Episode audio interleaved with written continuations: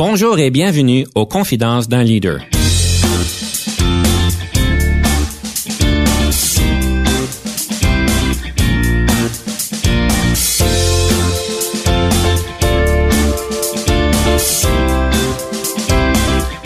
Ici Denis Lévesque, coach de CAP. Nous avons donc l'honneur et le privilège de recevoir en studio des leaders qui ont marqué leur communauté afin d'apprendre de leur expérience et de s'inspirer de leur sagesse.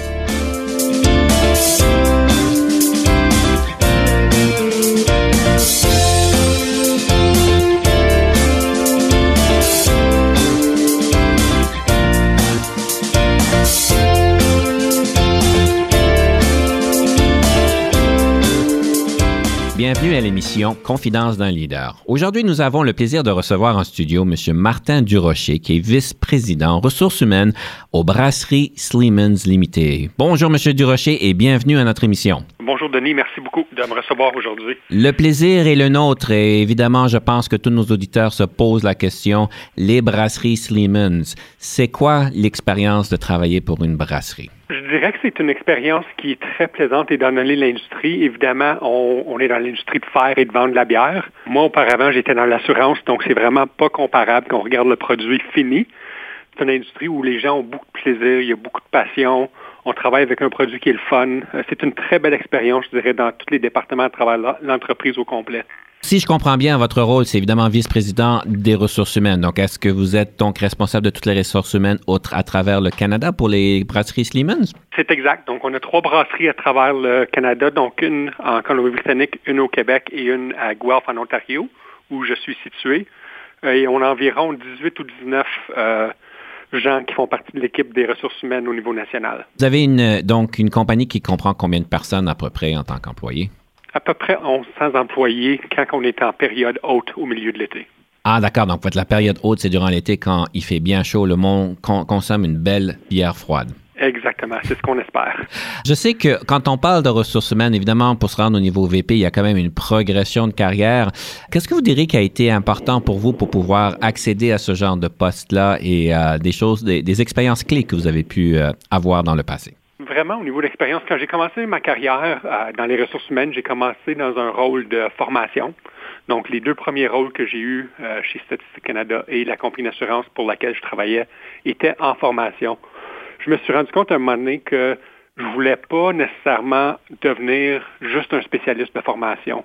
Ce que je m'étais dit à ce moment-là, c'est que je voulais aller chercher de l'expérience dans à peu près tous les domaines ressources humaines, tous les champs dans les ressources humaines que je pouvais soit en dotation, en rémunération, euh, en relation de travail, en relation aux employés, vraiment pour essayer d'élargir euh, mon expérience, si tu veux. Puis je dirais que le moment que j'ai fait cette décision-là, c'est de là que ma carrière a vraiment commencé à prendre vol quand je, me suis exposé à tous ces différents endroits-là. L'expérience que vous avez eue en tant que formateur, comment est-ce que ça vous est utile aujourd'hui comme leader en entreprise? Je dirais une des choses, ça m'a donné beaucoup de confiance à parler en avant des gens, à m'exprimer, à, être confortable, à présenter devant des grands groupes, des groupes qui sont euh, composés de gens à tous les niveaux dans l'entreprise.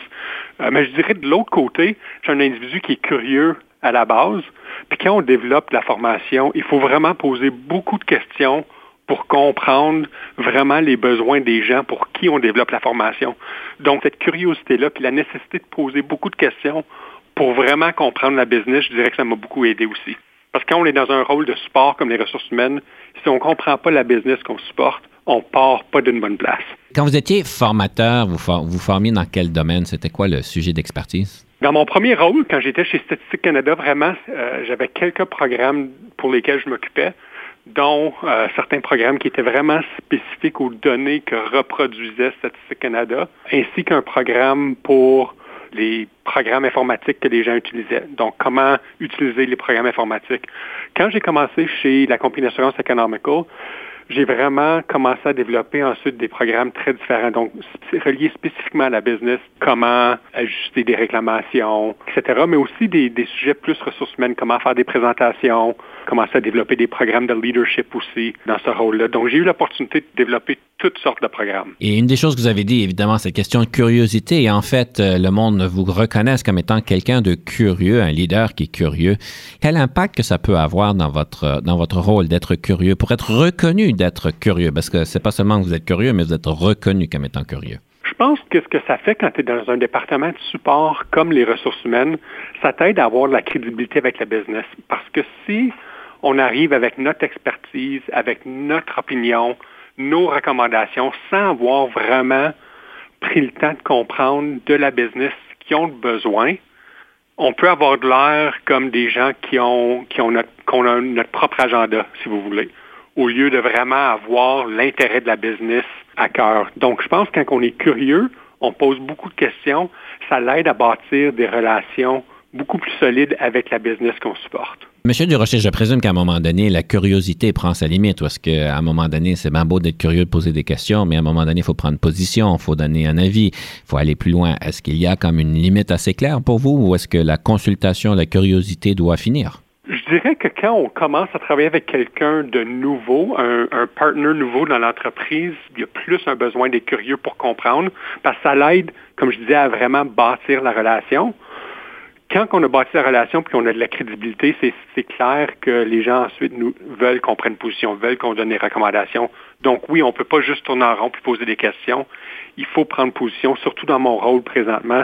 Les gens regardent vers moi et mon équipe pour faire des recommandations, mais je pense que les gens, en tout cas dans mon expérience, les gens apprécient le temps qu'on prenne pour bien comprendre, pour assurer qu'on avance les bonnes recommandations ben ou qu'on prenne les bonnes décisions. Ben, tout à fait. Différentes personnes peuvent penser à différentes choses. Un rôle peut-être plus technique. On parle des bénéfices, on parle des relations de travail, on parle de s'assurer que les, les droits et les lois sont bien interprétés. Je présume que ça va aussi au-delà de là quand on parle de vision, d'appui et tout ça. Qu'est-ce que vous diriez qui serait important de reconnaître? Quel impact que vous, euh, dans votre, dans votre tête, vous pensiez que les ressources humaines peuvent avoir? Je pense que ça peut être un impact qui est quand même assez important dans l'entreprise. Même le côté technique peut avoir un impact très positif parce que oui, on a, on a des équipes de dotation, on a des équipes d'avantages sociaux, euh, de rémunération globale, mais les programmes que ces gens-là mettent en place, il y a une base technique. Mais si ce n'est pas le bon programme pour l'entreprise, les avantages ne seront pas réalisés. De l'autre côté, je pense qu'on a beaucoup d'opportunités pour améliorer l'expérience de tous nos employés dans l'entreprise, que ce soit à travers de la formation, que ce soit en ayant un plan de succession, que ce soit en ayant un programme d'évaluation des talents. Vraiment, on a l'opportunité de développer des outils pour améliorer la communication entre les leaders, les employés. Quand les employés sont plus heureux, plus mobilisés, ça a un impact positif sur leur communication ensuite ou leur interaction avec les clients. Donc, je pense que l'impact peut être quand même très important. Monsieur Durocher, j'aimerais vous inviter à nous faire part d'une première pièce musicale. Quelle est votre sélection et pourquoi vous l'avez choisie? La première sélection est euh, La famille de À la claire ensemble. Il y a quelques raisons. De un, la famille, pour moi, c'est très important. Quand je regarde une des choses qui est importante pour moi quand j'ai avancé ma carrière, c'est vraiment de maintenir une bonne balance entre la vie professionnelle et familiale. Euh, donc, c'est quelque chose que je tiens à cœur. Cette chanson-là de À la claire ensemble, je pense que ça démontre mes goûts très variés euh, au niveau de la musique à la claire, qui est un, groupe de rap québécois. Donc, euh, c'est pour ces raisons-là que j'ai choisi cette chanson. Fabuleux. Nous écoutons donc La famille et nous prenons une petite pause par la suite.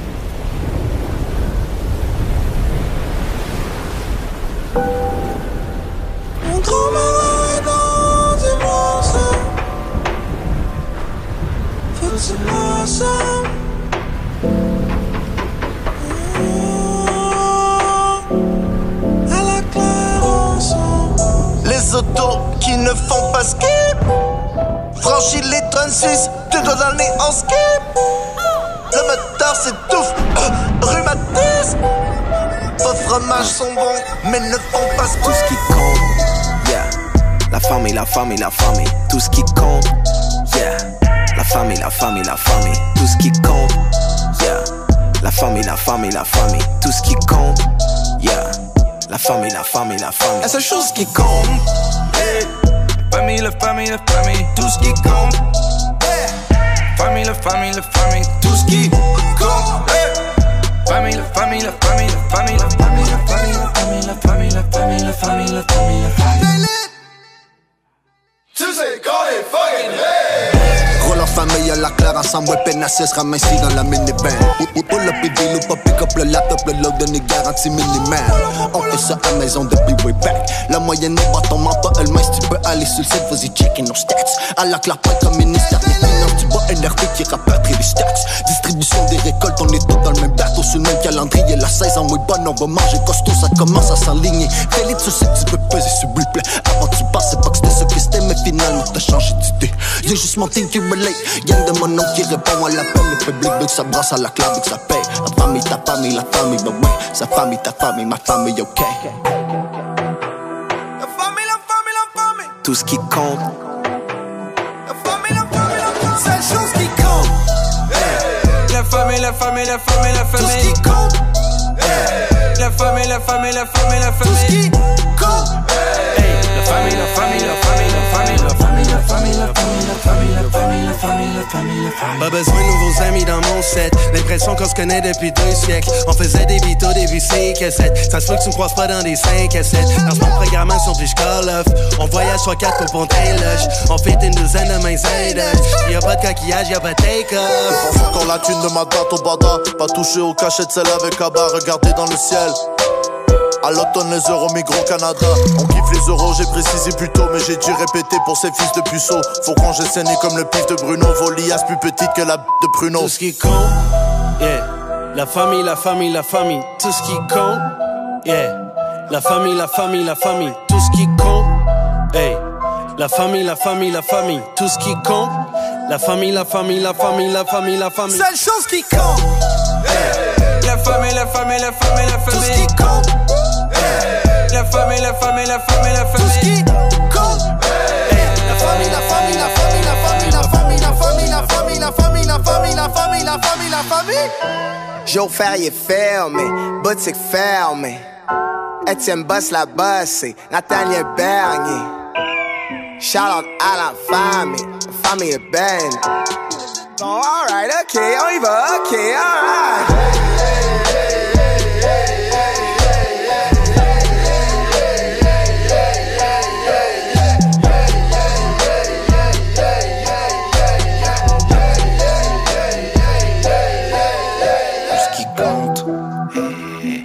La famille, la famille, tout ce qui compte. la famille, la famille, la famille, tout ce qui compte. La famille, la famille, la famille, tout ce qui compte.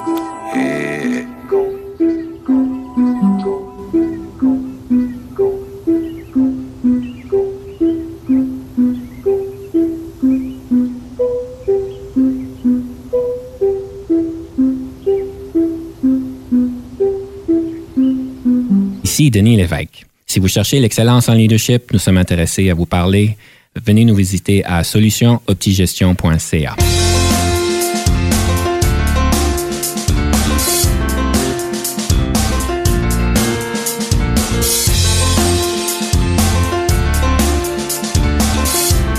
de retour à l'émission Confidence d'un leader. Nous sommes ici donc en studio avec M. Martin Durocher, vice-président ressources humaines des brasseries Slimans.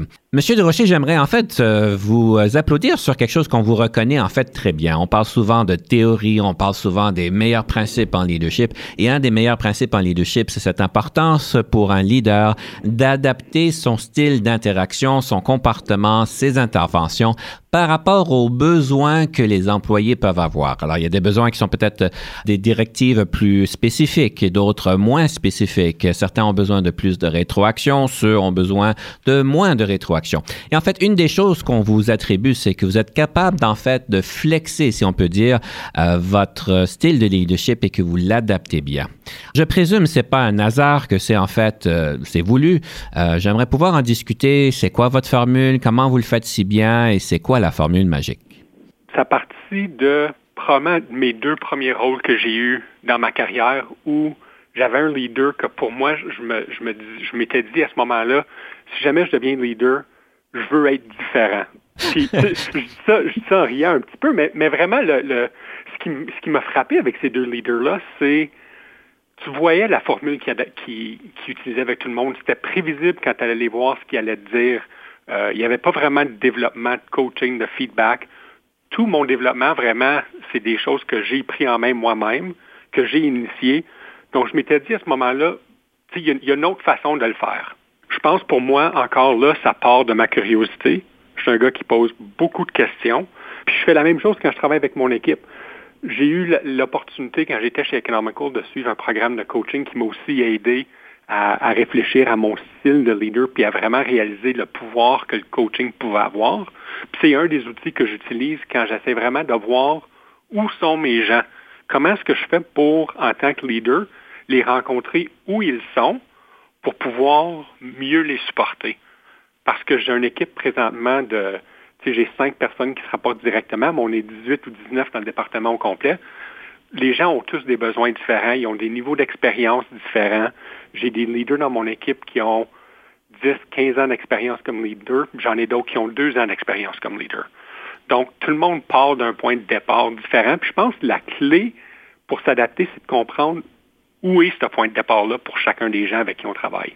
J'aime beaucoup ce que vous dites, M. Durocher, c'est d'adapter le tout. Et en fait, l'expérience, des fois, quand on a un patron qui nous irrite, pas nécessairement qu'ils font exprès, qu'ils sont des mauvais patrons, mais leur style n'est peut-être pas adapté à nos besoins. En fait, dans ces situations-là, ça peut être même une question d'apprentissage et euh, je l'entends souvent, malgré que des fois, ça peut être des expériences assez difficiles. Vous parlez de coaching et en fait, euh, une des choses que vous êtes très bien reconnu à Sleeman's Breweries, aux brasseries de Sleeman's, c'est cette culture de coaching que vous avez pu créer. Si j'ai bien compris, c'est vous qui l'avez créé. Et en fait, vous avez même gagné une reconnaissance par rapport à la culture de coaching que vous avez créée. Est-ce que vous pourriez nous parler de la culture de coaching? C'est quoi? Comment vous l'avez faite? Et c'est quoi l'impact que ça a pu avoir? Je vais commencer par dire, on crée rien seul dans une entreprise. Donc oui, j'ai pris le lead de un parce que c'est un sujet qui me passionne beaucoup. Vraiment, le tout a débuté avec un sondage de mobilisation qu'on avait fait auprès de nos employés. Puis la chose qu'on entendait très clairement dans les commentaires, qui ressortait très clairement, c'était que les employés voulaient plus de rétroaction et de coaching de la part de leur leader. Quand notre équipe exécutive, à ce moment-là, a pris la décision que ça allait être le focus principal, je me suis porté volontaire pour prendre le lead, étant donné qu'encore là, c'est un, endroit de passion. J'avais l'expérience à développer des programmes de coaching. Euh, j'ai ma certification de coach exécutif. Donc, je me suis porté volontaire pour mettre un programme en place dans l'entreprise au complet pour vraiment équiper nos leaders à devenir des bons ou des meilleurs coachs dépendant des circonstances. La nomination, pour moi, c'est, il y, y, en a beaucoup de programmes de coaching qui existent. Euh, les, les, principes de coaching, on n'a pas réinventé les principes. Mais je pense que pour nous, ce qui nous a aidé à avoir beaucoup de succès, c'est de la façon que le programme a été implanté dans l'entreprise commencé, j'ai travaillé avec un consultant externe pour le contenu comme tel parce qu'on n'avait pas les ressources pour le développer à l'interne.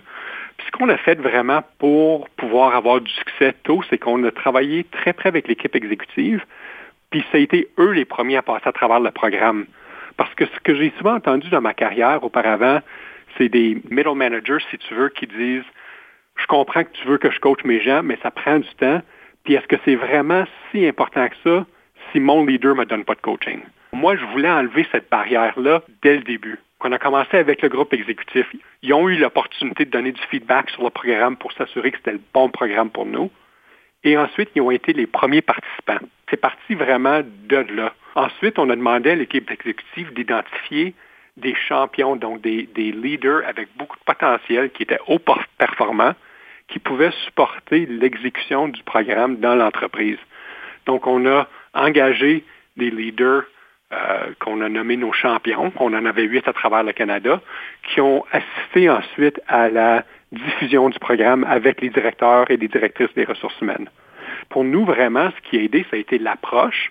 Pour ce qui est de vraiment rendre ça dans la culture, ça a été plus que juste un programme d'une journée. Donc, on a commencé avec, avec une fondation dans les principes de coaching. Mais ensuite, ce qu'on a fait, c'est qu'on a fait des appels de suivi avec tous les gens pour leur donner l'opportunité de partager leur succès, leur challenge, de revisiter des concepts de coaching.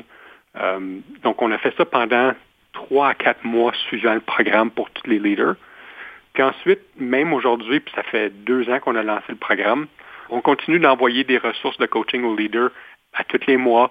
Cette année, on regarde à faire un nouveau programme de suivi sur le coaching pour vraiment continuer à avoir cette notion-là dans, dans la tête des gens que le coaching est important, puis leur donner le plus d'outils et d'expérience possible. En fait, vous avez quand même suivi les meilleures pratiques de commencer par en haut, mais c'est bon de voir que les exécutifs ont été ouverts et ont adopté et sont devenus, si vous, si j'ai compris, euh, des témoins, mais aussi des personnes qui le faisaient. J'aimerais aller un peu plus loin, mais je vais devoir regarder à deux choses, deux segments avant de vous poser d'autres questions sur votre culture de coaching. La première chose, c'est que nous sommes maintenant au moment d'avoir une situation fictive. Est-ce que vous êtes prêt pour une situation fictive?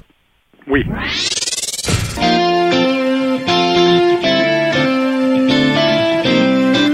Alors, je rappelle aux auditeurs, une situation fictive, c'est une opportunité de poser une belle colle à nos, à nos invités pour que vous puissiez témoigner de leur manière de réfléchir et leur réaction sur le vif. Alors, c'est certain, Monsieur Durocher, je vous ai pas donné le sujet d'avance, mais c'est tellement drôle parce que le sujet que j'ai choisi, vous en avez quand même fait allusion. Alors, voici la situation fictive. Vous avez quelqu'un dans votre réseau qui vient vous voir et qui vous demande conseil. Ils arrivent et ils vous disent Martin, j'en peux plus. Mon patron, il m'écœure. Et j'utilise le mot parce qu'il est vraiment rendu là. Qu'est-ce que vous lui dites?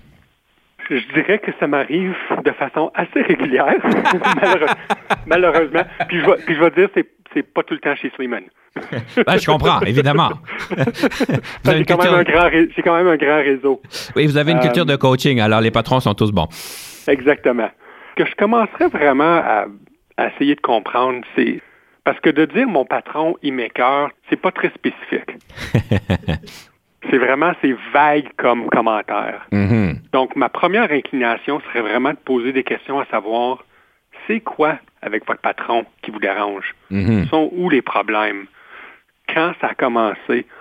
Qu'est-ce que vous pensez qui sont les, la cause? Vraiment essayer de poser des questions pour arriver à qu'est-ce qui cause votre sentiment que le patron il vous écœure? Mm-hmm. Est-ce que c'est un projet qui n'a pas bien été? Est-ce que c'est quand ils ont été promus puis que ça a changé leur allure? Est-ce que il y a plein de choses qui peuvent contribuer à cette situation-là. Donc, je commencerai vraiment par poser toutes ces questions-là pour essayer de comprendre. Parce que souvent, les gens, on, on a tendance à dire, puis moi-même, à dire Ah, cette personne-là m'écœure ou cette personne-là pouvait juste être plus comme ça. Mais sans prendre le recul pour essayer de comprendre pourquoi on se, sent comme ça. C'est difficile de, d'aller de l'avant. Alors, M. Durocher, disons que je suis quelqu'un dans votre réseau, et je vous dis, ben, il m'écœure, c'est parce qu'il me critique tout le temps, je fais jamais rien de bon. Chaque jour, il vient me voir, puis il me reproche quelque chose. Chaque jour, c'est souvent ça. Encore là, je pense que je pense mon approche serait, serait d'essayer de comprendre à dire le plus d'informations qu'on a, le mieux équipé qu'on est pour résoudre une situation. Donc, est-ce que c'est d'aujourd'hui? Est-ce que ça a toujours été comme ça avec votre patron? Est-ce qu'il y a un moment où avec votre patron, ça allait mieux, que ça allait bien? Qu'est-ce qui est arrivé qui aurait pu changer la Mhm. relation que vous avez avec, votre patron? Encore là, ça, peut dépendre, les réponses à cette question-là peuvent influencer la solution. Si ça a toujours été comme ça, mon feedback ou mon, conseil serait probablement de d'aviser la personne à vraiment reviser ce qu'ils ont besoin dans un patron, qu'est-ce qu'eux pensent qui contribue à la situation? Est-ce qu'il y a quelque chose qu'eux peuvent faire de différent pour essayer d'améliorer le sort ou d'améliorer la relation avec le patron? Quel type de conversation qu'ils ont eu avec le patron? Parce que souvent, les gens nous affectent d'une certaine façon, puis si on leur dit pas, ils savent pas, ils changeront pas leur comportement. J'ai déjà eu un patron, moi, qui était très similaire à ça. C'était quasiment une farce. on arrivait avec quelque chose, on se faisait critiquer, on se faisait démolir, on, faisait deux ou trois ou quatre cycles comme ça, puis le produit final était le même que le produit au début, mais c'était le patron qui avait arrivé. Monsieur De Rocher, vous êtes un homme sage et nous a donné des bonnes pistes, évidemment. C'est un sujet très délicat, évidemment, et j'apprécie bien que vous nous ayez aidés avec ces questions-là et cette sagesse. Ce que ceci nous mène, évidemment, c'est notre deuxième pièce musicale. Monsieur De Rocher, quelle est cette deuxième pièce musicale et pourquoi vous l'avez choisie? Euh, la deuxième pièce est Les Boys de Éric Lapointe encore là, j'aime beaucoup de types de, musique différentes. J'aime beaucoup Éric Lapointe comme artiste. Les boys, particulièrement avec le hockey, c'est le hockey, c'est un sport qui me passionne beaucoup. Donc, euh, c'est pour ces raisons-là que j'ai choisi cette chanson. Donc, nous écoutons les boys et nous prenons une petite pause par la suite.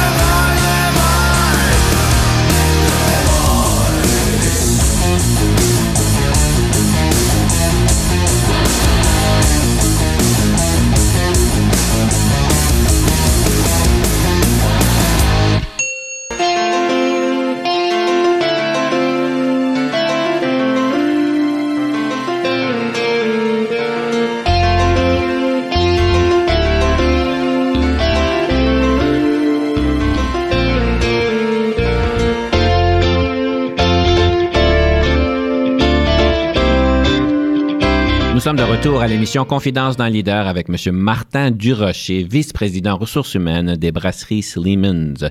Alors, on a écouté les boys et euh, ceci nous amène donc au troisième segment. Nous aimons toujours pouvoir vous proposer des outils très pratico-pratiques. Et euh, M. Durocher, je vous invite donc de partager avec nous un livre sur euh, le leadership qui vous a marqué, qui vous a aidé. Quel serait ce livre-là? Ça a été une décision difficile parce qu'une des façons que, que, je continue à apprendre, moi, comme leader, je lis beaucoup de livres sur le leadership, mais un livre qui m'a qui m'a beaucoup marqué, que j'ai lu il y a quand même un, bon bout de temps, c'est First Break All the Rules. C'est un livre euh, de Kurt Kaufman et Marcus Buckingham qui travaillaient pour Gallup euh, au moment où le livre a été écrit. Qu'est-ce que vous en retirez du livre? Qu'est-ce qui a été euh, peut-être une leçon particulièrement importante? La première leçon pour moi, puis la leçon qui revient tout le temps, c'est qu'il ne faut jamais hésiter comme en tant que leader, d'agir de façon non conventionnelle. Donc, parce qu'on croit qu'il y a une certaine façon de, faire les choses, ça ne veut pas toujours dire que c'est cette façon-là qui est la bonne chose. C'est bon de se challenger puis de faire les choses de façon différente pour faire avancer le développement de quelqu'un ou un projet ou que, quoi que ce soit. Et je présume que ceci est prend en considération de ne pas faire ce qu'on appelle en anglais un CLM. Oui, absolument. absolument. ouais, j'ai pas la traduction en français, mais c'est un career limiting move, de faire une décision, une action qui puisse en fait euh, limiter notre carrière. Donc, c'est certainement une bonne euh, suggestion. Euh, des fois, il y a place de pouvoir briser les règles pour faire des choses différentes, mais je présume qu'il va vous dire que c'est important de comprendre les règles avant. Oui, absolument. Puis le, focus du livre, grosso modo, c'est vraiment sur la façon dont on gère les gens et, et le focus est sur mettre l'emphase sur les forces des gens et non essayer de, et non passer la majorité de notre temps à essayer de d'arranger, si vous voulez, leurs faiblesses. Donc, c'est vraiment de comprendre les forces puis, puis d'aider les gens à mieux utiliser ces forces-là pour avoir une meilleure performance. Monsieur Desrochers, j'ai une question particulière pour vous parce que vous êtes en fait bien reconnu pour avoir, euh, si j'ai bien compris, avoir pu renforcer des belles relations avec l'union dans laquelle, parce que vous travaillez une ou deux unions, je ne suis pas certain si c'était une ou deux unions, vous avez eu quand même cette euh, habileté de pouvoir créer des bonnes relations et de pouvoir avoir euh, les capacités de pouvoir naviguer des renégociations à succès dans les deux parties prenantes. Euh, j'aimerais simplement peut-être vous inviter de parler des relations avec les unions, parce que un de mes invités dans le passé nous m'a partagé que, en fait, en tant qu'entreprise, nous, nous méritons l'union que nous avons. C'est-à-dire que quand les unions travaillent bien avec nous, c'est parce que nous-mêmes, on travaille bien avec eux. Mais quand il y a beaucoup de confrontation, c'est peut-être parce qu'on mérite cette confrontation. Donc, j'aimerais peut-être vous inviter à partager un peu euh, votre expérience pour pouvoir mousser ces belles, ces belles relations-là. Puis on a, chez Slimin, on a quatre unions différentes à travers le Canada, donc une en Colombie-Britannique, une à Guelph et deux au Québec.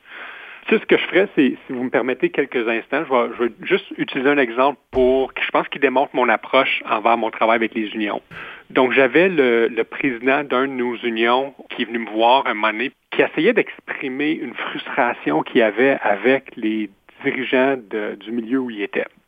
Il est rentré, il était choqué, il était fâché, euh, il criait presque, traitait les gens d'imbéciles qui avaient pris certaines décisions parce qu'ils comprenaient rien. Mais j'avais beaucoup de misère à comprendre ce qu'il disait parce qu'il était tellement excité qu'il avait de la misère à s'articuler. Pourquoi vous venez pas me montrer le problème? J'ai pris ma veste, j'ai pris mes lunettes de sécurité, on est allé sur le plancher, je suis allé avec lui à son poste de travail, puis j'ai dit, montre-moi c'est quoi qui te frustre. On a pris le temps et on a passé du temps. Il m'a démontré tout ce qui était euh, autour de lui qui le frustrait. On est retourné dans le bureau, pour on a eu une conversation intelligente, puis il y avait des bons points. En effet, on a fait des changements par rapport au feedback qu'il nous a apporté. Pour moi, puis je sais avec lui, ça a vraiment changé notre relation pour le mieux en allant de l'avant, encore là, parce que je voulais vraiment comprendre la situation de son point de vue, au lieu d'assumer les choses, au lieu d'assumer que ce que la direction avait mis en place était ce qui était de mieux, on a pris le temps de regarder puis de voir s'il y avait une façon, une meilleure façon de faire les choses. C'est vraiment brillant. J'ai rarement entendu cette, euh, je ne sais pas si on l'appelle une technique ou une stratégie, mais d'aller sur le terrain avec la personne pour pouvoir bien comprendre euh, ce que la personne vous décrit, parce que vous l'avez peut-être même vécu vous-même. Alors, est-ce que vous avez eu cette, cette idée? Où j'ai eu l'idée, je ne sais pas. Pour moi, ça a, été mon, ça a été mon réflexe. Ça a été, écoute, je comprends pas. tu as de la misère à t'articuler. Tu es frustré. Allons voir c'est quoi la cause. Essayons de comprendre d'où vient cette frustration-là. Puis, à passer du temps dans le bureau, on, on tournait en rond. Donc, je me suis dit, il faut que j'essaye quelque chose de différent. Ça vous a permis de pouvoir mieux comprendre la personne. Les changements qui ont été changés ont bien démontré que vous avez compris qu'est-ce qui vous avait été dit. Alors, en tout cas, c'est inspirant et ça revient tous à cette question de relation d'être et de comprendre la position des autres et de reconnaître les bons points qui vous amènent. Monsieur Durocher, je sais qu'on pourrait en faire toute une émission, mais euh, malheureusement, nous arrivons au segment de la rafale. Alors, je rappelle à nos chers auditeurs, la rafale, c'est une belle opportunité de pouvoir poser 13 questions à nos chers invités. Évidemment, vous avez six minutes pour y répondre. En leadership, on a ce concept de communication. Il est important de pouvoir bien communiquer. Et quand on nous donne six minutes, de prendre le six minutes, mais pas de le dépasser et de pas en prendre deux parce que vous avez six minutes. Alors, Monsieur Durocher, est-ce que vous êtes prêt pour la rafale? Oui.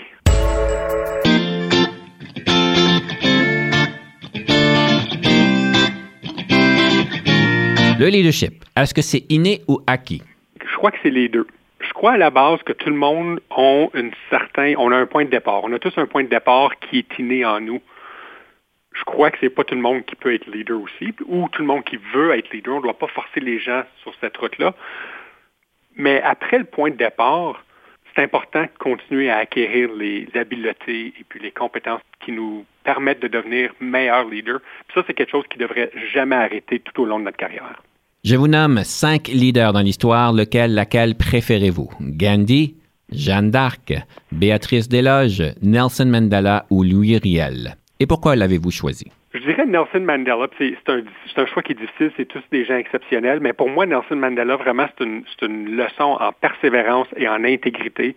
Quelqu'un qui maintient puis qui défend ses principes à tout prix dans son cas. je pense que c'est quelque chose qui est une très belle marque d'un grand leader. Avez-vous toujours voulu devenir un leader ou est-ce un parcours de circonstances? Je dirais pour moi, c'est presque toujours voulu devenir un leader. Puis en réalité, ça a commencé, comme j'ai dit tantôt, avec mes deux premiers leaders, quand je me suis dit, il doit y avoir une autre façon de le faire. Très tôt dans ma carrière, j'ai identifié que c'est quelque chose que je voulais faire, puis c'est pour c'est les raisons pour lesquelles je me suis vraiment diversifié dans ma carrière pour pouvoir atteindre ce niveau-là. La différence entre le leadership et la gestion? Pour moi, la gestion, c'est plus administratif, c'est de donner des commandes, c'est plus à court terme. Ou est-ce que le leadership, c'est plus à, propos d'avoir de la vision, de développer les compétences de son équipe euh, et des gens autour de nous. C'est de penser plus à long terme puis de mener par exemple. Avez-vous déjà travaillé avec un coach et si oui, qu'est-ce que ceci vous a donné? Oui, donc euh, je dirais qu'il y a deux choses. C'est une façon de regarder les choses de façon différente, donc une perspective. Et puis, c'est ce que ça m'a donné aussi, c'est une plus grande confiance en moi-même, puisque vraiment l'idée du coaching, c'est que les gens ont les réponses dans eux-mêmes. Donc, ça m'a vraiment aidé avec ma confiance aussi comme leader. La meilleure formation en leadership que vous avez jamais eue? Le programme de coaching exécutif euh, que j'ai fait à l'Université Royal Rose, encore là, c'est le coaching. C'est vraiment ça qui m'a donné la, base dans le coaching, qui a été un des outils qui m'a aidé le plus en tant que leader. Quelle marque de voiture conduisez-vous? Toyota. Votre passe-temps préféré? Vélo de montagne. Et le nombre d'heures moyennes que vous passez au bureau? Je dirais 45 à 50 heures par semaine. En tant que leader, qu'est-ce qui vous frustre au travail?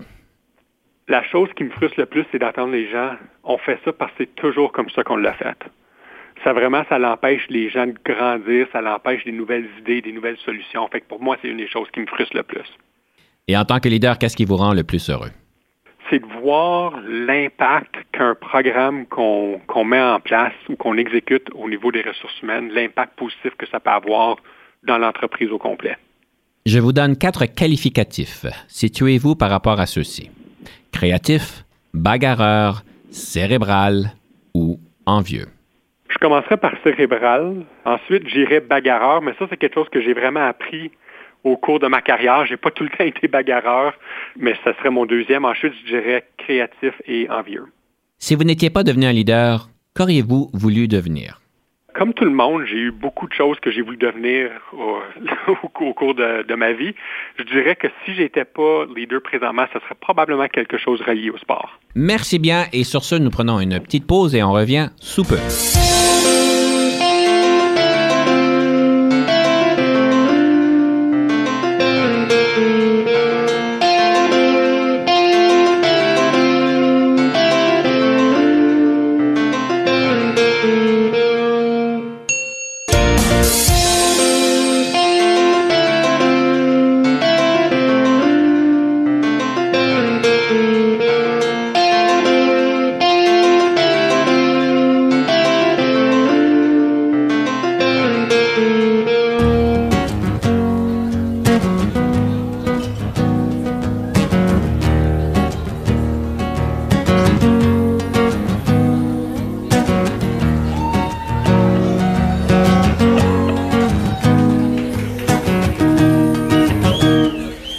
Quoi je joue Je joue de la guitare. À quoi je joue Je joue de la guitare. La solitude parfois est immense, tout plutôt que d'être ce passant qui traverse le temps de temps en temps. Alors je pars à la dérive, mon lit est un navire, un atelier où je vais pour l'éternité. Voyageur dans l'instant présent, je ne sais pourquoi je suis si triste. J'aimerais appeler quelqu'un, mais qui Dieu? Je me sens seul, viens, je viens, tout misère. À quoi je joue? Je joue? De la guitare. Je joue de la guitare. À quoi je joue? Je joue? De la guitare. Je joue de la guitare. Je sens que j'hallucine et j'ai peur de partir comme un fou vers la mort. J'ai des grands instants de lucidité. Instants de lucidité. J'ai des grands instants de lucidité. Fuck the system, do it, do it, do it, do it, yeah. Fuck system, do it, do it, do it, do it, yeah. Choisir entre tous les gens qui m'entourent. Comment faire preuve d'amour, d'amour, d'amour, system,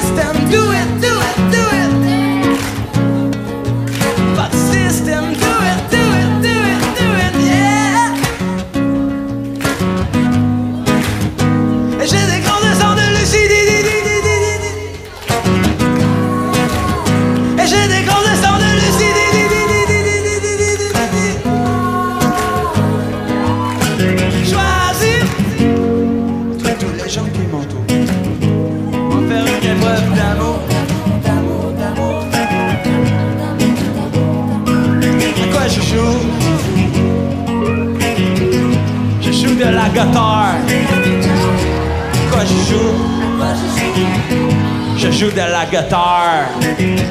Fuck the system. Do it, do it, do it. À la guerre comme à la guerre. Dans son silence, un poisson lune. Philosophette au fond des brumes.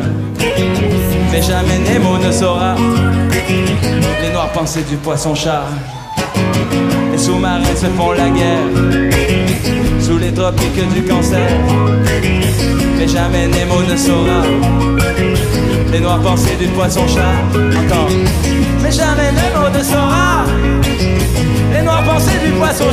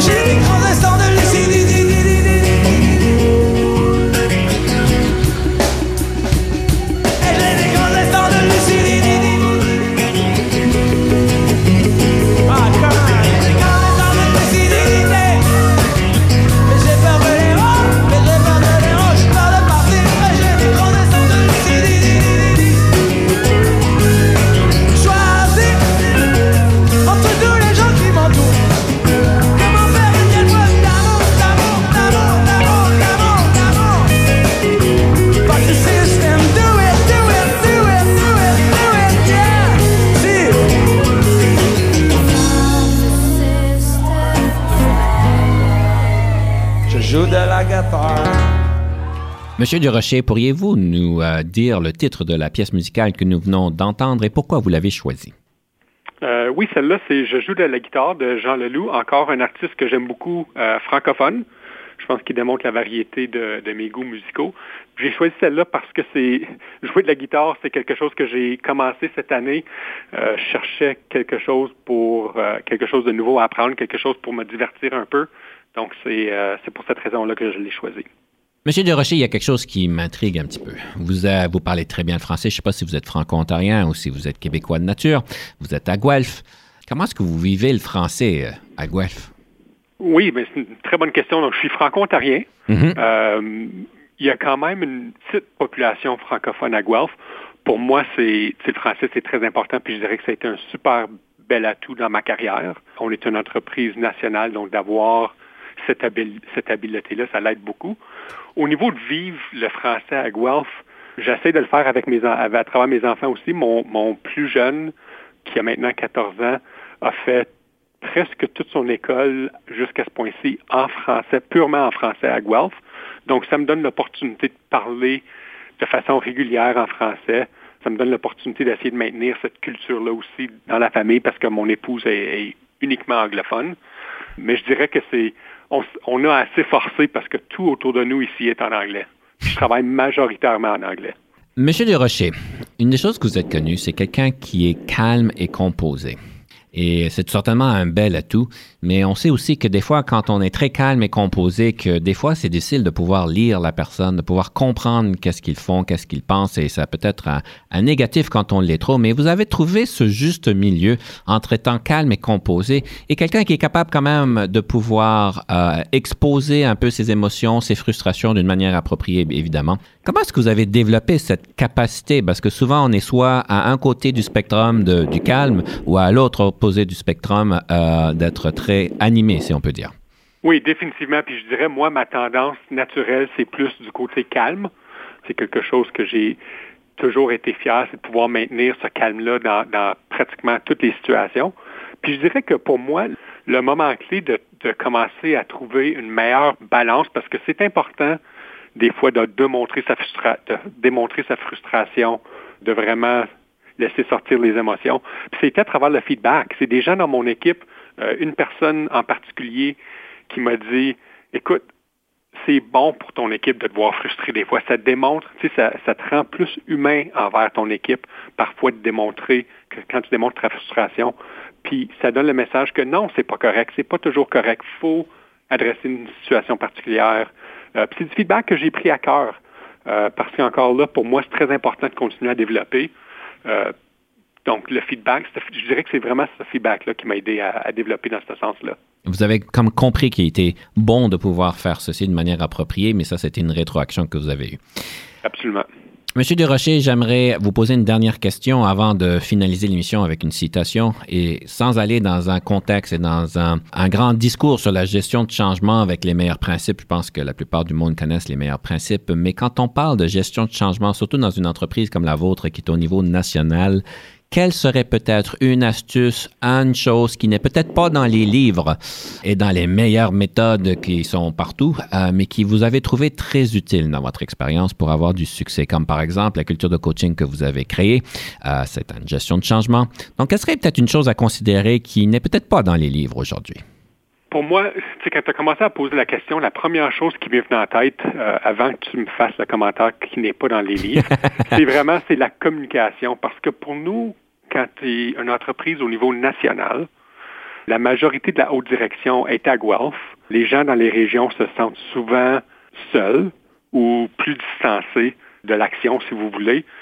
La communication, c'est toujours la chose qui peut améliorer le sort en premier. C'est d'être transparent et vraiment de, de communiquer le plus possible pour que les gens se fassent pas d'idées eux-mêmes, pour que les gens aient l'information qu'ils ont besoin. Fait que je dirais que vraiment pour nous, la clé, c'est la communication. Alors, M. Durocher, on ne peut pas contourner les meilleures pratiques. On revient encore à la communication. Si j'avais plus de temps, je vous poserais la question, est-ce qu'il est possible de trop communiquer? Mais on va laisser nos auditeurs y penser. Malheureusement, il faut qu'on passe à la citation pour conclure notre émission.